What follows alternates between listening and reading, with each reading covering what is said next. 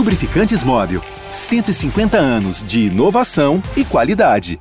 Olá, sejam muito bem-vindos ao episódio 276 do podcast Posse de Bola, edição gravada na segunda-feira, dia 31 de outubro. Sem dúvida nenhuma, um dia histórico para o Brasil. Eu sou Eduardo Tironi, já estou conectado com os meus amigos Arnaldo Ribeiro, Juca Kifuri e Mauro César Pereira. Os três principais títulos que um clube brasileiro disputa na temporada já tem dono. No sábado, o Flamengo conquistou a Libertadores sobre o Atlético Paranaense 1 a 0 e na semana passada já tinha conquistado a Copa do Brasil. E essa semana o Palmeiras poderá levantar oficialmente a taça do Campeonato Brasileiro. Para variar, Palmeiras e Flamengo vão dominando o futebol brasileiro mais uma temporada. Daí a pergunta que a gente faz é: qual é o time dessa temporada? É o Flamengo, campeão duas vezes? É o Palmeiras, que ganhou o campeonato de, de regularidade? Vamos falar sobre tudo isso no primeiro bloco. No segundo bloco, vamos falar mais de mais de decisão, mas aí decisão entre aspas, né? Nessa terça-feira, São Paulo e Atlético Mineiro entram em campo no Morumbi, mirando uma vaga no G8 e a classificação para a Libertadores de 2023. Nesse sábado, o Corinthians, que também está na briga pela Libertadores, teve um gol anulado é, em Goiânia e apenas empatou com o Goiás. E no terceiro bloco vamos falar um pouco mais sobre o drama vascaíno. O time vai enfrentar no fim de semana o Ituano e precisa ganhar, aliás, empatar fora de casa para garantir o acesso à Série A, que está cada vez mais dramático.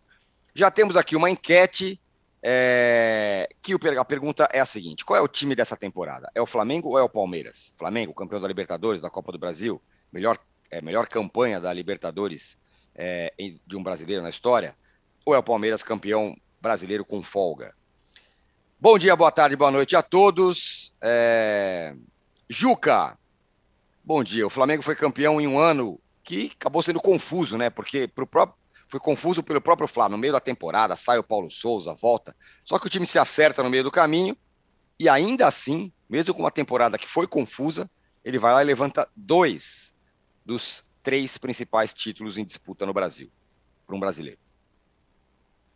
Bom dia, boa tarde, boa noite, âncora, companheiros, todos que nos veem. Veja, eu queria só registrar o âncora, que o Palmeiras foi campeão Sim, do Libertadores é Feminino. É verdade, você tem razão. É importante a gente registrar isso, uma vitória indiscutível de 4 a 1 sobre o Boca Juniors, num jogo maluco em que no primeiro tempo pareceu que o Palmeiras já ia golear, fez um gol aos três minutos tomou um empate, tomou um sufoco, uma bola na trave.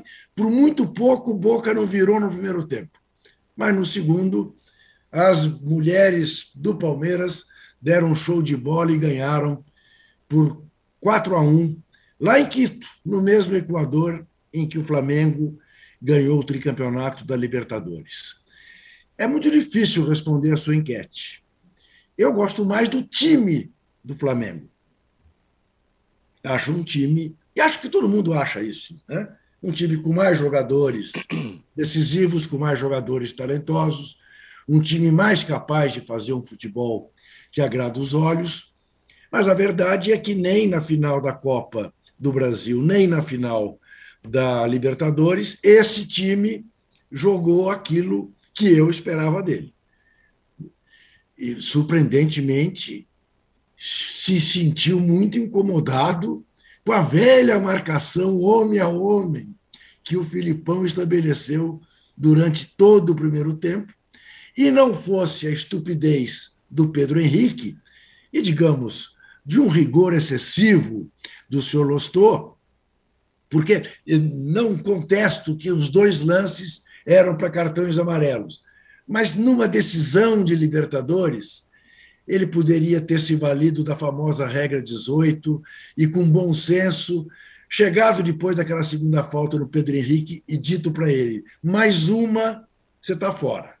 Considere-se com meio cartão vermelho. Mas deixava o jogo correr até o fim do primeiro tempo e administrava melhor no segundo. Mas, enfim, expulsou. Não há como dizer que foi uma expulsão injusta, não há.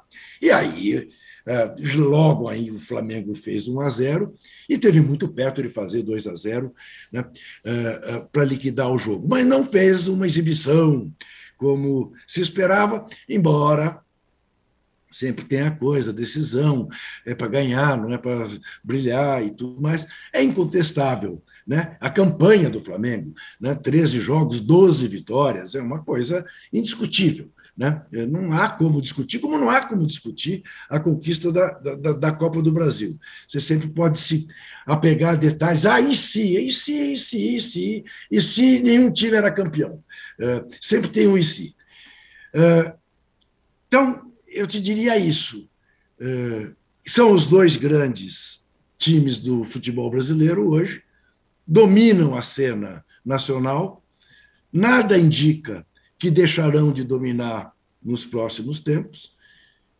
E olha, acho com bons motivos, que a tarefa do Flamengo, eventualmente contra o Real Madrid numa final de Mundial, de novo bota o Flamengo com mais chances de ser campeão do que a gente vinha vendo, vendo nos últimos anos.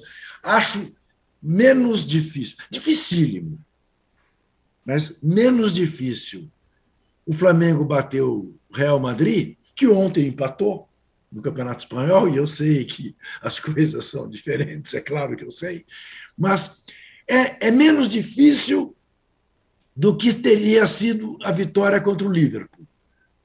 Aquele time do Liverpool era muito melhor do que o time do Real Madrid de hoje.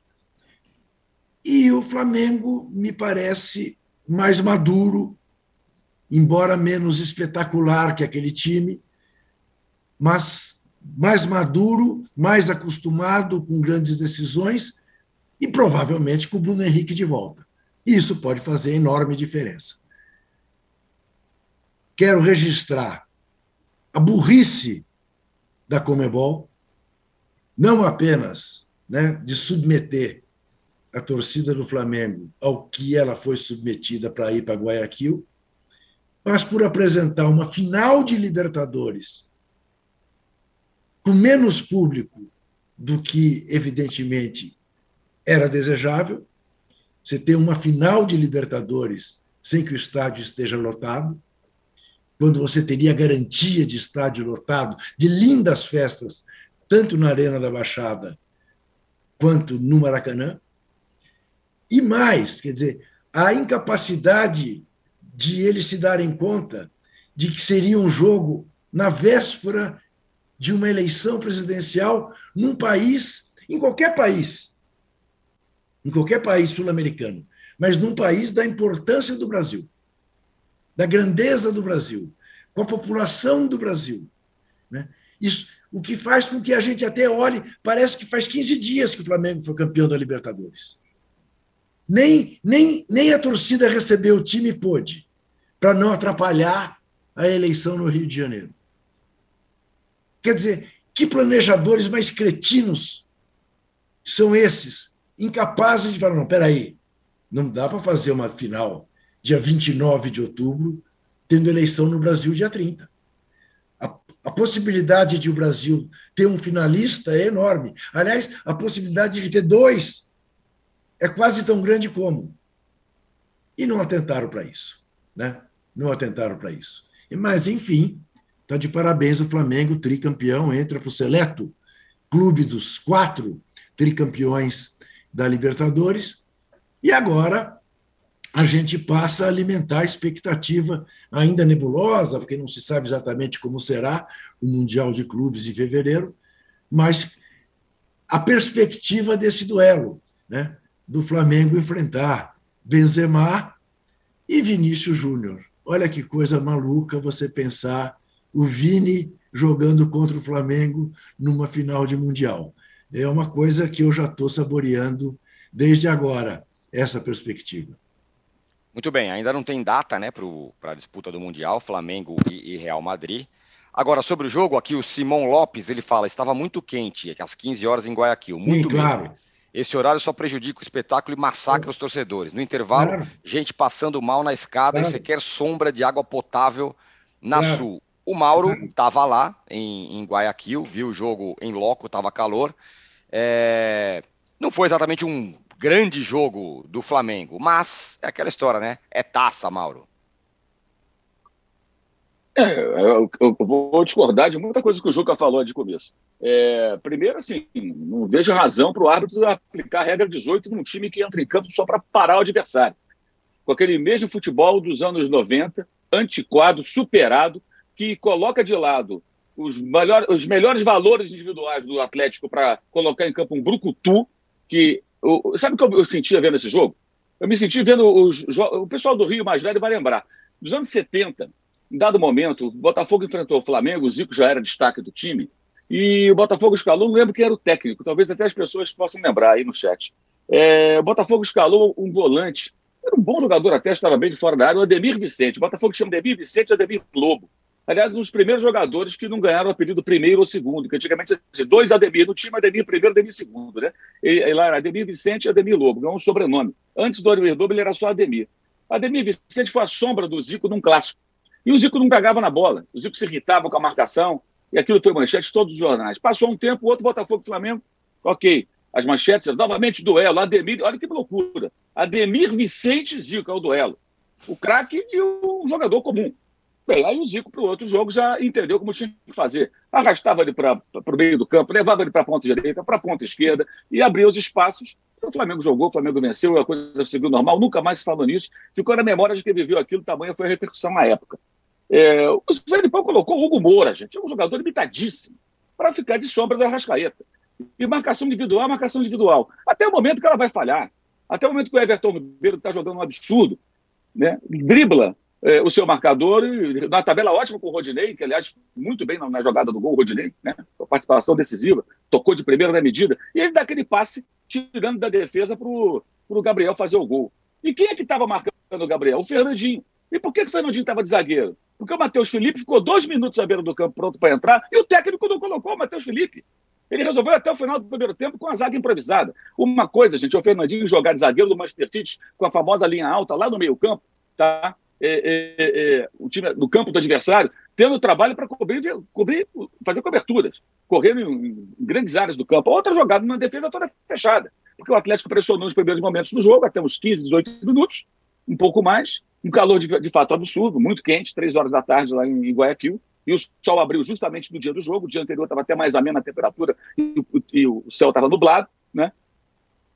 É, e, e, e, ali surge o gol, o gol único do, de um time que fez uma partida ruim. O Flamengo fez uma partida ruim. Mas o Flamengo ganhou todos os jogos da Libertadores, exceto o empate com o Vélez. Todos os jogos. O empate com o Talheres. O Flamengo fez a grande exibição dessa Libertadores, deixamos a Argentina de boca aberta quando atropelou o Vélez na Argentina. E até então o Vélez era um time que eliminou o River Plate, né? Aí de repente era uma porcaria.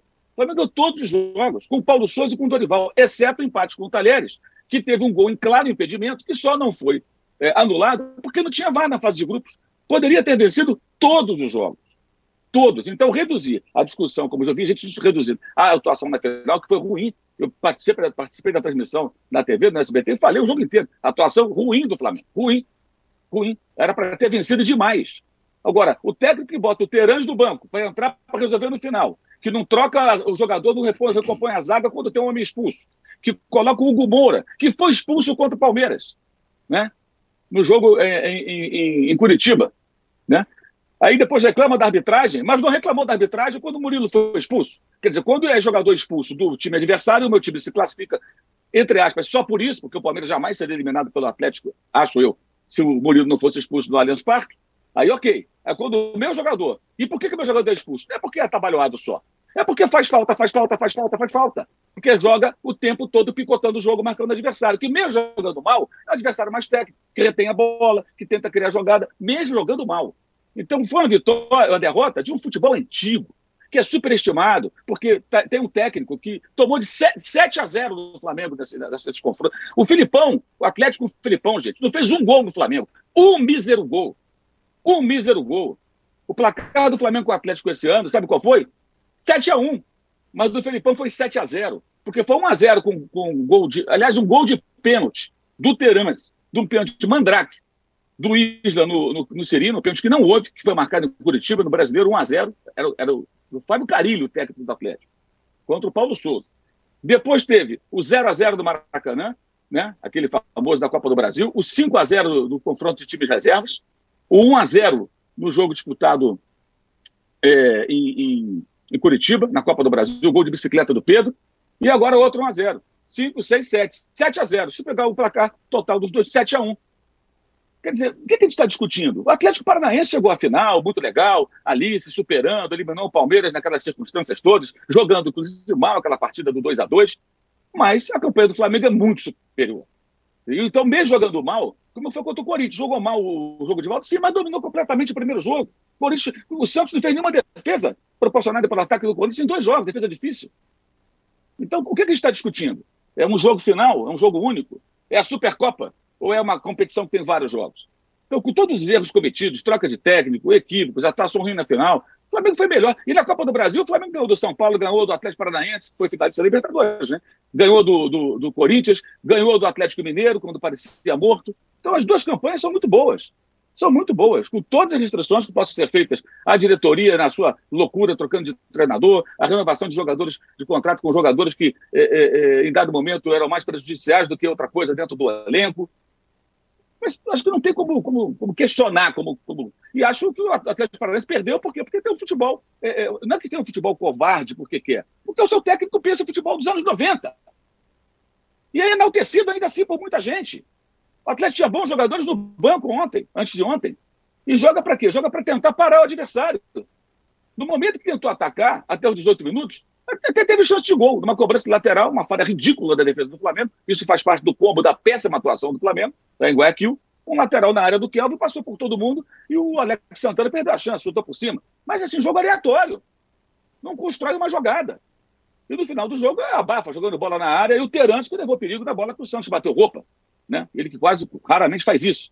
Eu estou citando o Terence de novo que fez o gol da classificação sobre o Palmeiras. Esse cara entra no final do jogo, pô.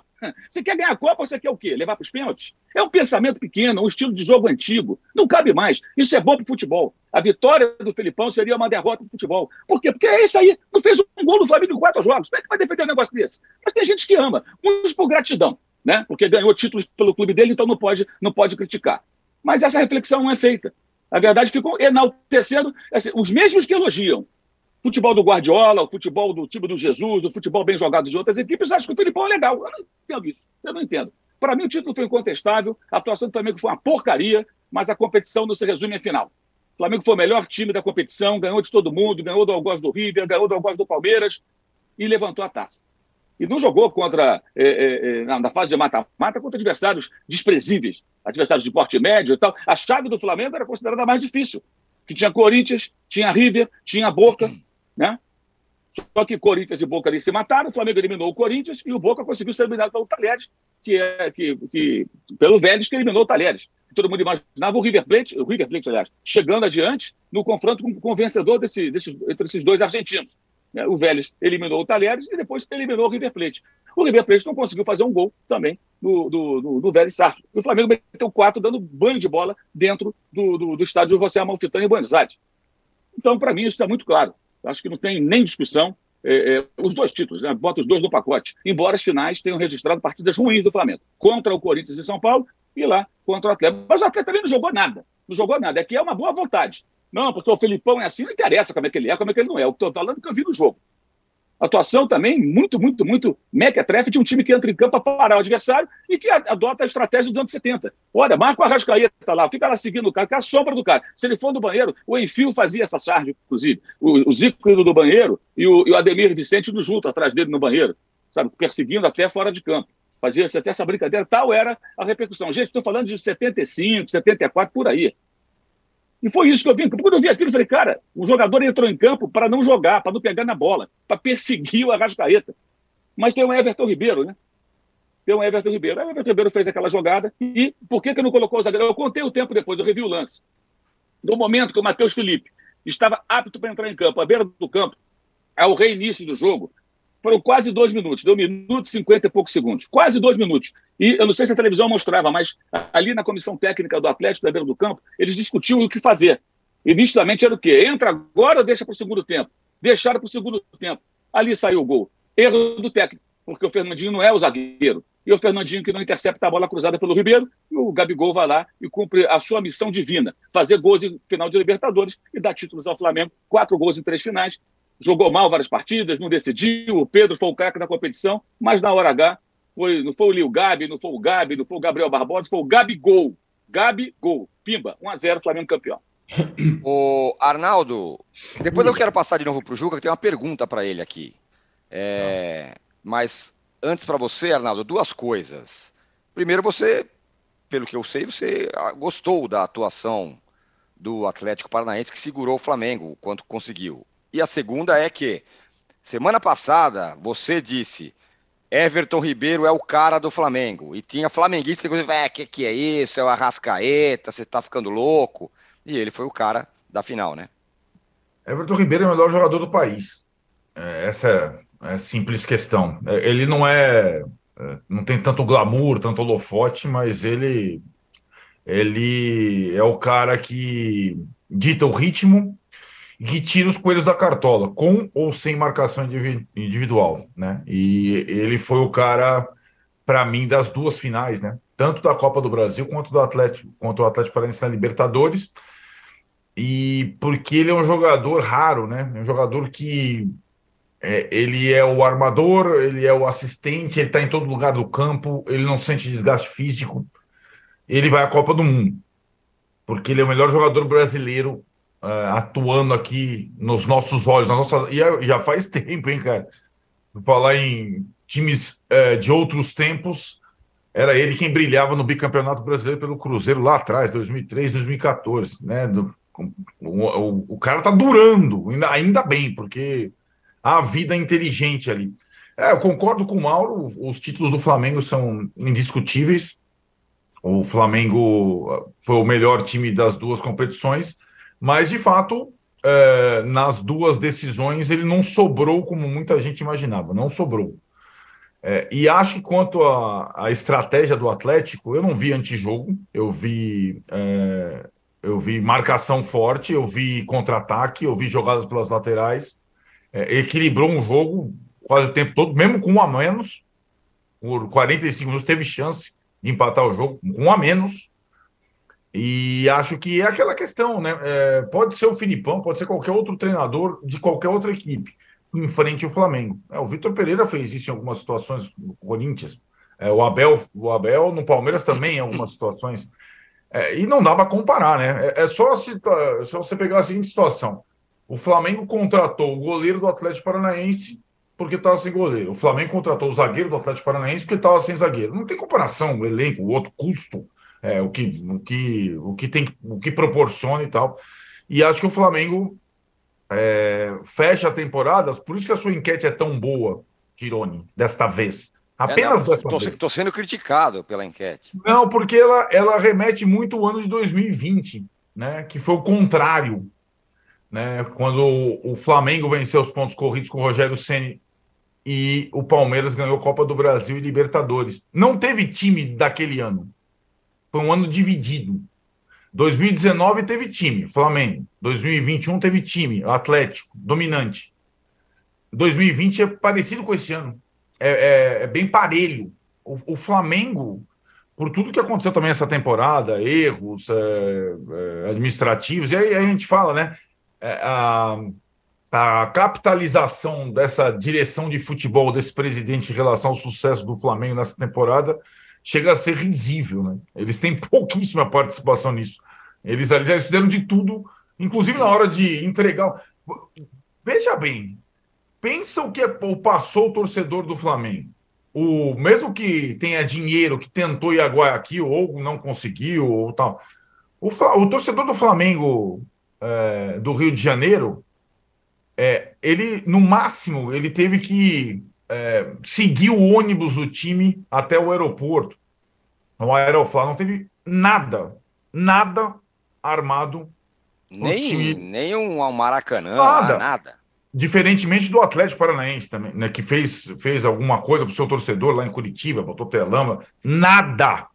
Aliás, a única coisa que teve na volta foi entregar o troféu para o presidente, ou ex-presidente, dependendo da circunstância desse dia que nós falamos.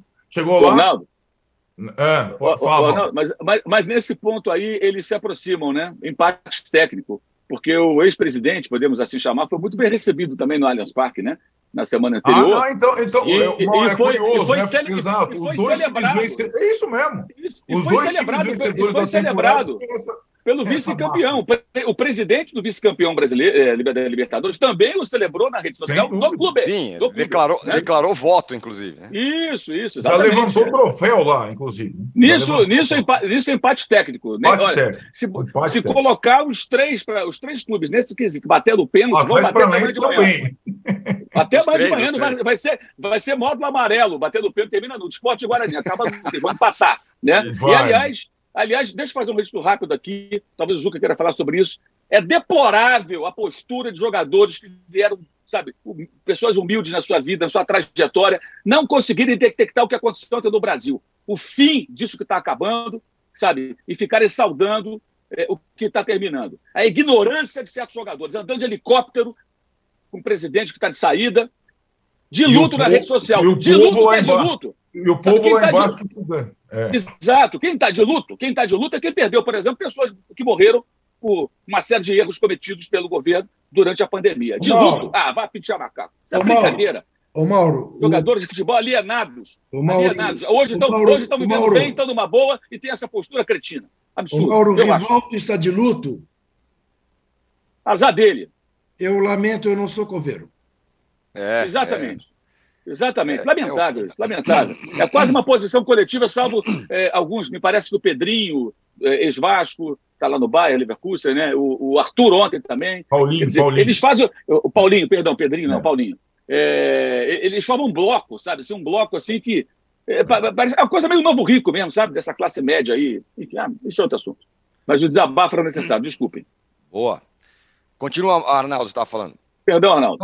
Não, tranquilo, é isso mesmo. Eu só estava dizendo que é, o, o aceno ao torcedor do Flamengo foi nenhum, né? Que foi, de novo, o grande responsável pelo sucesso da equipe na temporada. Nos jogos em casa, quando lotou o Maracanã e tudo mais. E, e é ignorado. O que a gente sabe, o que a gente. A Comebol a gente sabe que ignora o torcedor dos clubes com essa bizarrice de final única, mas a direção do Flamengo, que tanto capitaliza títulos lá, fica lá o Marcos Vaz, o Real Madrid, sua hora vai chegar. Esses caras, eu vou te falar, cara, é, é, esses caras não merecem campeonato, né? O Santos merece, Rodinei, Davi Luiz, é, massagista lá, e todos os caras, funcionários, torcedores. Agora, esses caras aí, é, Landim, Marcos Braz e Companhia Limitada, meus velhos, olha, sério, esses aí, é, nada, não tem digital nenhuma nas conquistas do Flamengo. É, é, o- é, esse é- é o que eu falei na abertura, né? O Flamengo teve uma temporada completamente confusa, se atrapalhou, trouxe outro técnico que não funcionou, mandou embora, trouxe reforço, não sei o quê, e no meio se ajeitou e aí foi. Juca, tem uma pergunta aqui para você do nosso colunista aqui do UOL, sabia? Do. Alexandre, do Alexandre Cossenza, colunista de tênis aqui do UOL, que fala: Poxa, Juca, isso é um contrassenso, você defender o bom futebol e dizer que o, que o juiz deveria ter dado uma, uma segurada ali no segundo É, amarelo e tal. Boa, boa, boa, boa âncora você voltar a isso. É, eu não estou, não estou defendendo violência e nem estou defendendo maracutaias de arbitragem. Eu estou dizendo que num jogo decisivo, você para expulsar um jogador precisa ter absoluta firmeza, consciência de que esse jogador não pode mais ficar em campo. Não me pareceu o caso das duas faltas feitas pelo Pedro. Veja, eu considero que o Pedro Henrique é um mau zagueiro e cometeu uma estupidez e que é o culpado do ponto de vista atleticano pela derrota do Atlético, tá? E não passo o pano para ele. Eu digo apenas que para quem estava vendo o jogo, não é Flamengo nem atleticano, estragou o jogo, que era um jogo único. Podia ser um pouco mais contemplativo naquela situação, até porque o primeiro tempo estava terminando. Mas não estou criticando o árbitro, não estou dizendo que ele cometeu uma injustiça e não estou dizendo que é por isso que o Flamengo é campeão. Não.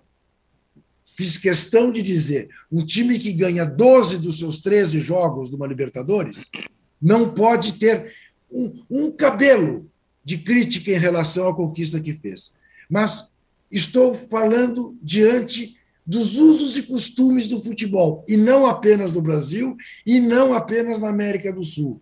Árbitros europeus muitas vezes fazem isso. E quando se fala da regra 18, é nesse aspecto, o bom senso. Há momentos em que o bom senso deva prevalecer. Eu sou de opinião que o Lostô poderia ter usado um pouco mais do bom senso não usou. Há quem diga que ele já havia advertido o Pedro Henrique. Sim, ele eu falou. Não, eu, não, eu honestamente não percebi isso. Se, se de fato isso aconteceu, mais um ponto para ele por ter expulsado o estúpido Pedro Henrique.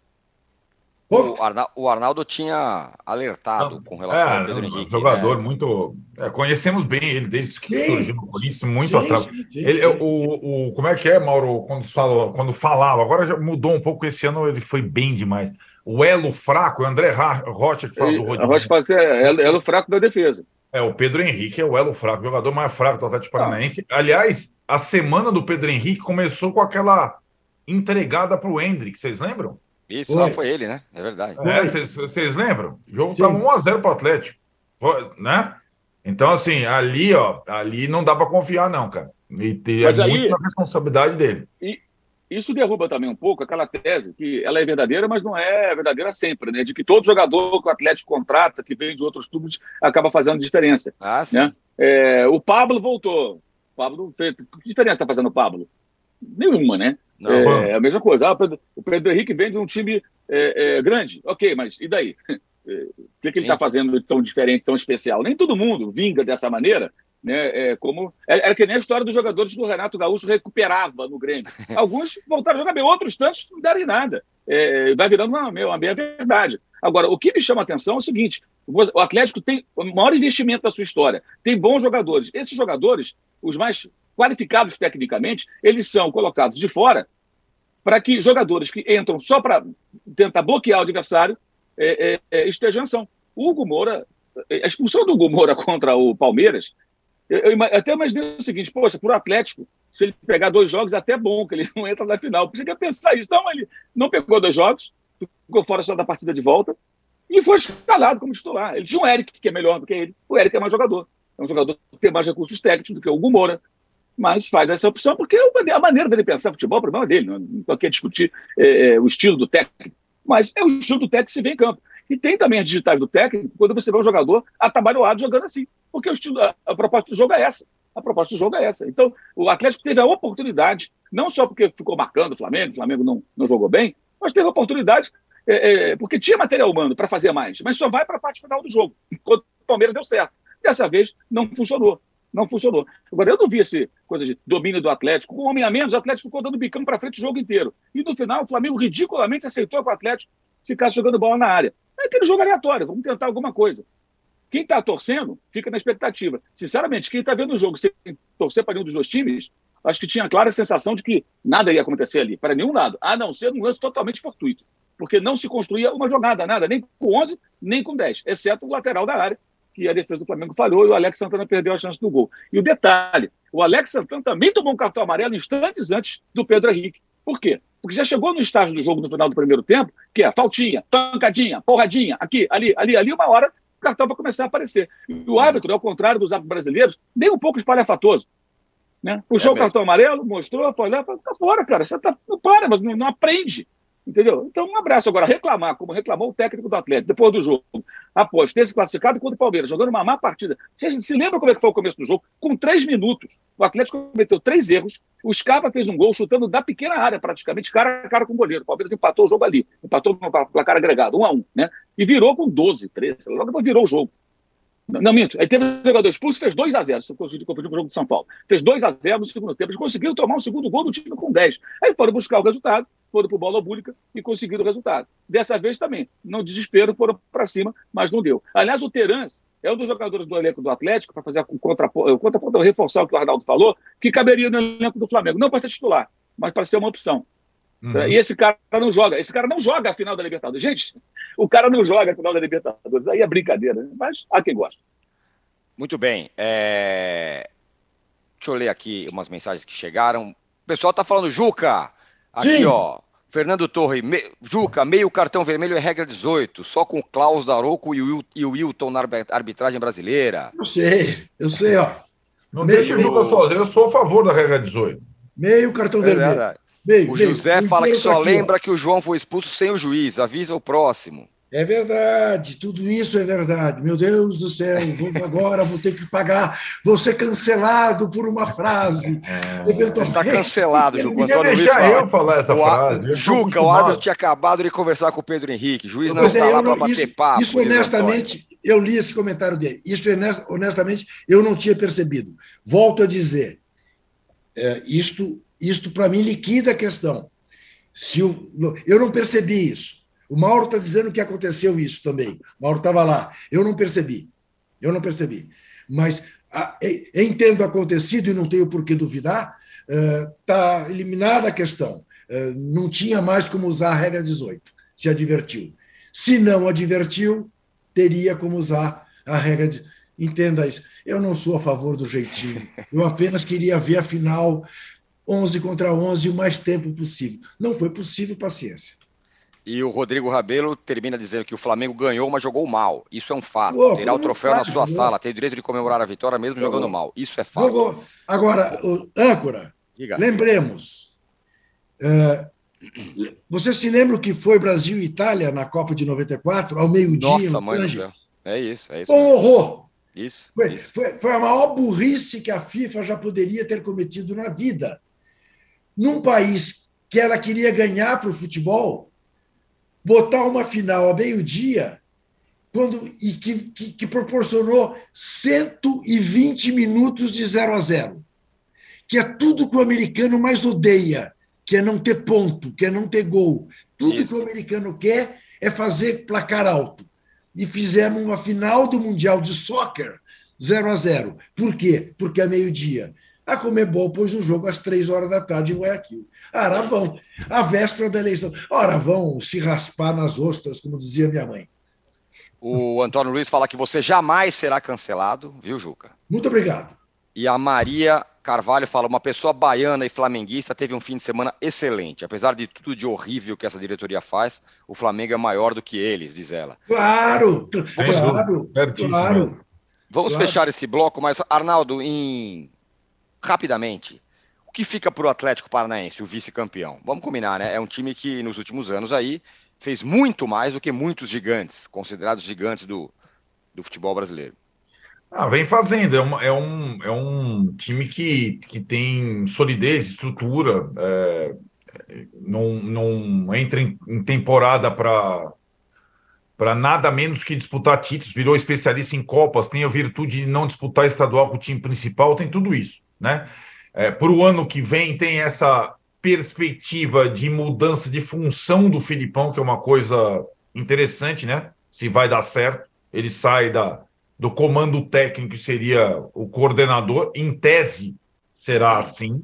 O Atlético tenta essa composição há algum tempo com coordenadores, né? Alto Olho, às vezes fez super comissão técnica, não deu certo, mas vai em tese, manter o plano de ter o Filipão como coordenador e contratar um treinador mais jovem para comandar a equipe. Agora, tem jogo quarta-feira contra o Goiás. É, a delegação foi recebida com festa, os caras é, aplaudiram o time.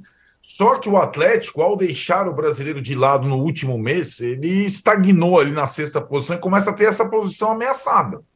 O Atlético tem que pontuar nas quatro últimas rodadas para ir para Libertadores, fase de grupos. Ele não está garantido, né?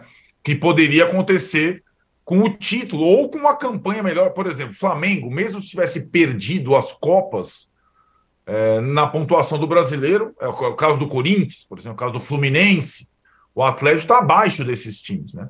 Então ele tem que, a partir de o quarta contra o Goiás, à tarde em Curitiba, é decisão, você entendeu, Tirone?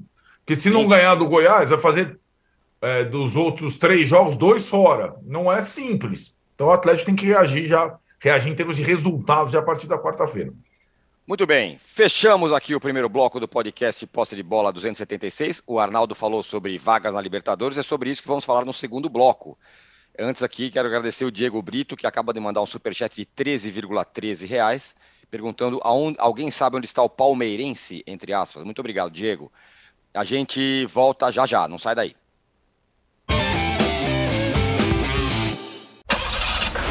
Há mais de 150 anos, os lubrificantes Móbil acompanham a evolução dos motores, trazendo tecnologia e inovação para veículos de todo o mundo.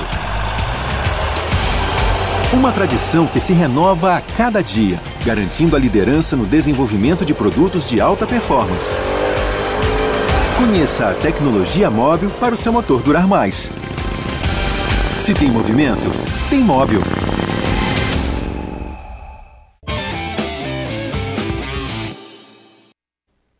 Estamos de volta para o segundo bloco do podcast Posse de Bola número 276. É com você mesmo, Arnaldo. Você encerrou o primeiro bloco, começa o segundo. Bom, Moreira se machucou, o lateral direito do São Paulo, se machucou feio, vai ter que operar o joelho. Mais um problema para o Ceni. E o jogo decisivo contra o Galo nessa terça-feira, jogo importante. É, esse vai confronto direto pela vaga na Libertadores, é, com muitos desfalques dos dois lados, né? O Atlético tá sem o Hulk, sem o Nath Fernandes, São Paulo sem 10 jogadores. É incrível a quantidade de lesões de toda a ordem que o São Paulo teve na temporada, várias graves, né? É, e o Moreira, ligamento cruzado, é seis a oito meses, agora que ele estava se firmando como titular da equipe.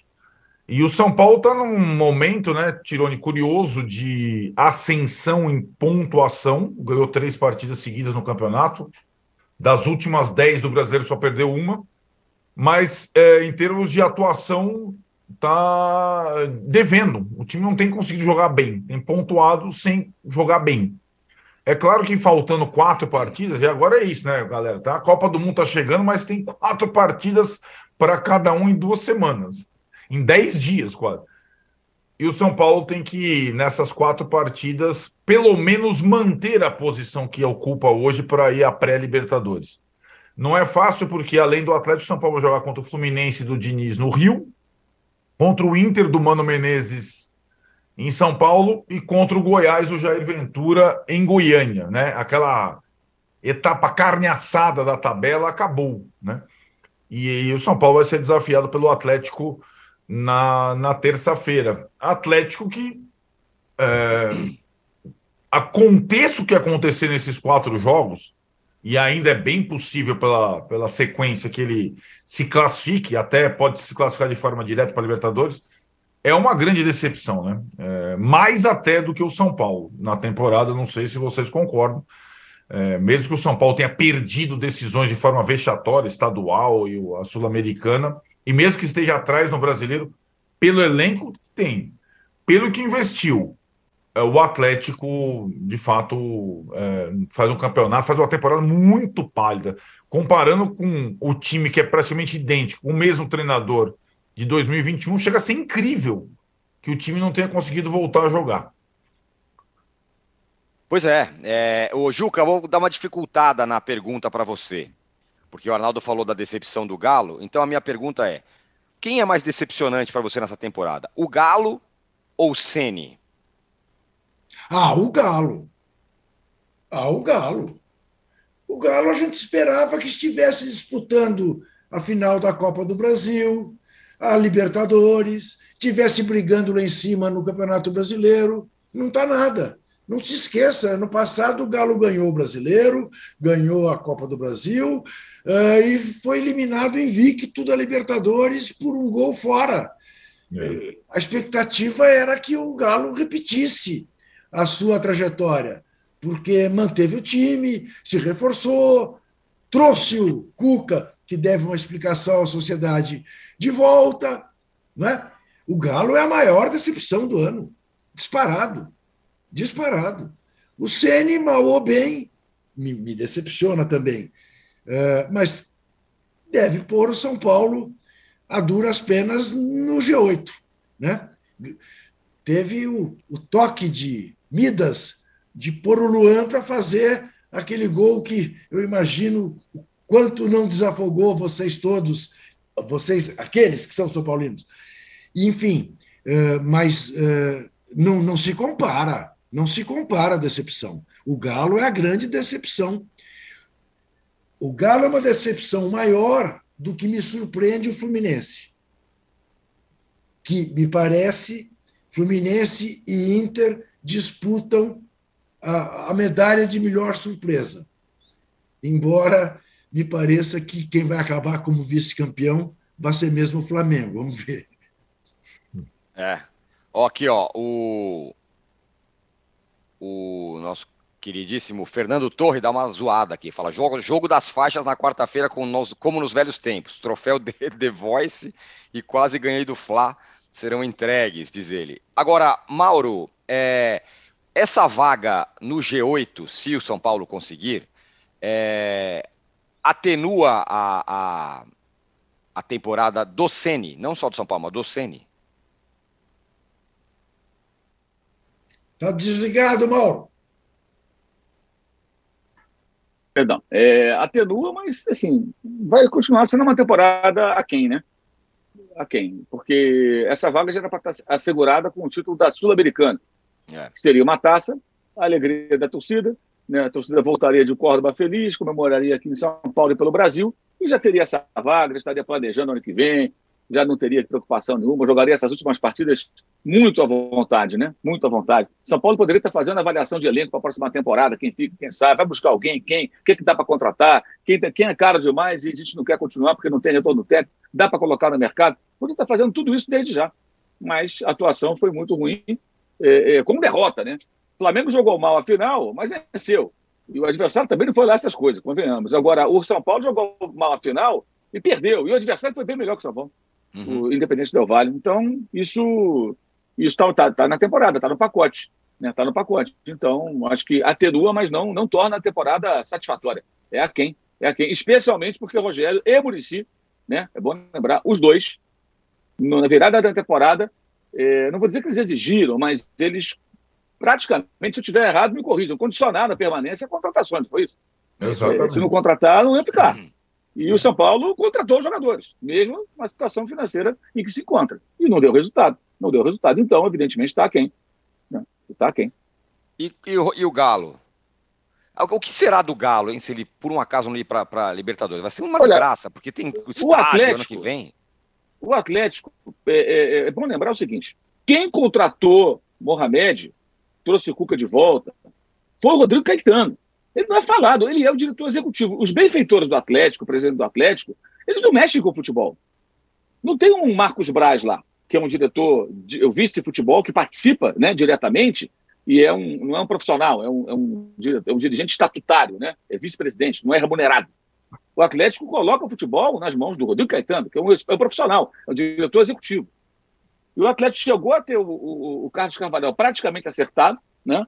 aí na, na hora H por uma questão dele, o Carvalhal desistiu, e aí surgiu o Turco Mohamed. A gente falava que não tem nada a ver, nada a ver o Turco Mohamed com o Cuca. É um novo trabalho, é outro processo, é outra forma de pensar futebol, é outra forma de jogar. Aí muita gente se iludiu quando o Atlético jogou contra o Flamengo a Supercopa dia 20 de fevereiro, comecinho da temporada, e ganhou nos pênaltis, aquela, aquela disputa de pênalti maluca, né? É, que todo mundo teve chance de matar ali, ninguém matava até que o Atlético ganhou. Não, o Mohamed manteve, a gente dizia que é muito pouco tempo ele mudar a forma de jogar do time, mas vai mudar. Vai, mudou, claro que mudou.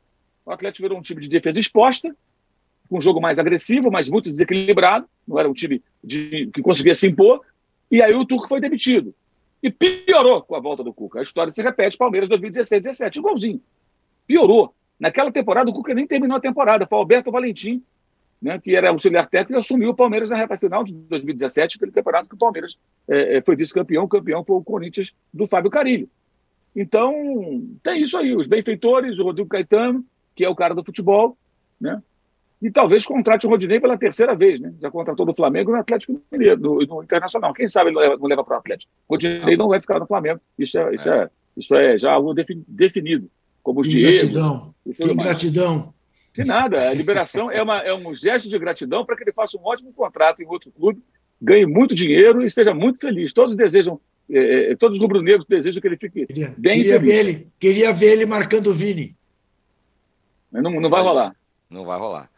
Rolar. Arnaldo, falando em renovações e tudo mais, o São Paulo também está com um pé em cada canoa, né? Pensando aí no G8, mas já, de alguma forma, pensando já no ano que vem. Reinaldo fica, não fica e tudo mais, né? Essa coisa da, da reformulação com, com campeonato em andamento ou planejamento, é, na verdade, é, quase beira a cascata, né? Porque enquanto tem jogo para jogar, não- nada é definitivo. Então, vou te dar um exemplo. Rafinha, lateral direito do São Paulo. Ah, tal, vai lá, que está jogando como terceiro zagueiro, né? Foi preterido na final da Sul-Americana. Parecia ali que ele não ficaria no São Paulo, né? Aí o que acontece? Eu jogo o Igor Vinícius, linha de quatro, São Paulo toma uma piaba. Aí o que acontece no jogo seguinte? Rafinha volta a ser titular e capitão do time. Ah, mas daí o São Paulo tem o Igor Vinícius renovado e o Moreira. Pô, a seleção. Pro... Aí o Moreira rompe o ligamento do joelho cruzado. O que acontece com o Rafinha? Vai ficar, né? É. Você entende como é que são as coisas no futebol? Elas não são assim. Você pode ter uma ideia de planejamento, mas as coisas vão acontecendo enquanto não parar. E dessa vez para 60 dias, gente. Dessa vez não precisa ter necessariamente tanta pressa. Olha a Copa do Mundo lá, o Juca. É o Torre Não. Eiffel. A Torre Eiffel. Eiffel, olha aqui de madrugada. Essa Tá madrugada. Que Olha bonito. só, hein? É Que isso. legal. bonito, né? Acabei Então, antes, da, antes da, da, da Copa do Mundo, tem quatro rodadas aí, cara. Quatro partidas, que elas vão determinar o futuro de muito jogador e de muito time para a próxima temporada. E, de, e, e treinador também, né? E é assim, né? Quem não conseguir trabalhar bem em 60 dias, é aí a hora dos dirigentes e treinadores que sempre reclamam do pouco tempo para planejar e treinar serem de fato cobrados. 60 dias de intervalo entre uma temporada e outra. Nunca aconteceu, nunca acontecerá. Será dessa vez, quem sabe po- possamos ter no Brasil em 2023 uma temporada de um nível melhor do que nas últimas todas. Não foram ruins até, mas sempre teve uma questão. Emendou uma na outra, Covid, sem público, é, esse ano jogo atrás de jogo, sem meio de semana livre. Desta vez, 60 dias de intervalo, pré-temporada de 40 e um calendário um pouquinho mais folgado. Pena que tem muito jogo de seleção, mas tudo bem. É verdade. Muito bem, fechamos aqui o segundo bloco do podcast Posse de Bola 276. A minha enquete, muito criticada, apenas elogiada pelo Arnaldo, é, que pergunta qual o time Tá da temporada. 85% diz que é o Flamengo e apenas 15% diz que é o Palmeiras. Mas eu acho, ainda acho que a pergunta é boa, mas tudo bem. A gente vai para um mais um rápido intervalo e já voltamos para falar do Vasco, que está assim Rapaz. embarrando. Ai, Jorginho, Jorginho, aquela cara perplexa dele. Meu Deus do céu. jogo da voltamos. semana, temos o jogo da semana aí. O podcast UOL Investiga, A Vida Secreta de Jair, mostrou o envolvimento direto do presidente da República, Jair Bolsonaro, num esquema ilegal de rachadinha. Agora, na segunda temporada, o esquema é outro. Eu sou Juliana Dalpiva e vou contar pra você sobre as relações que o Bolsonaro e os filhos construíram com esses policiais que entraram pro crime. Não se pode estigmatizar a milícia, em especial os policiais que estão envolvidos nesse novo tipo aí de policiamento, vamos dizer assim. E vou trazer um quadro geral de quem o clã premiou com medalhas e emoções ao longo de 20 anos. Spoiler: essa lista tem PMs acusados de corrupção, lavagem de dinheiro e homicídio. Você pode ouvir o podcast UOL Investiga Polícia Bandida e o Clã Bolsonaro no UOL, no YouTube e em todas as plataformas de podcast.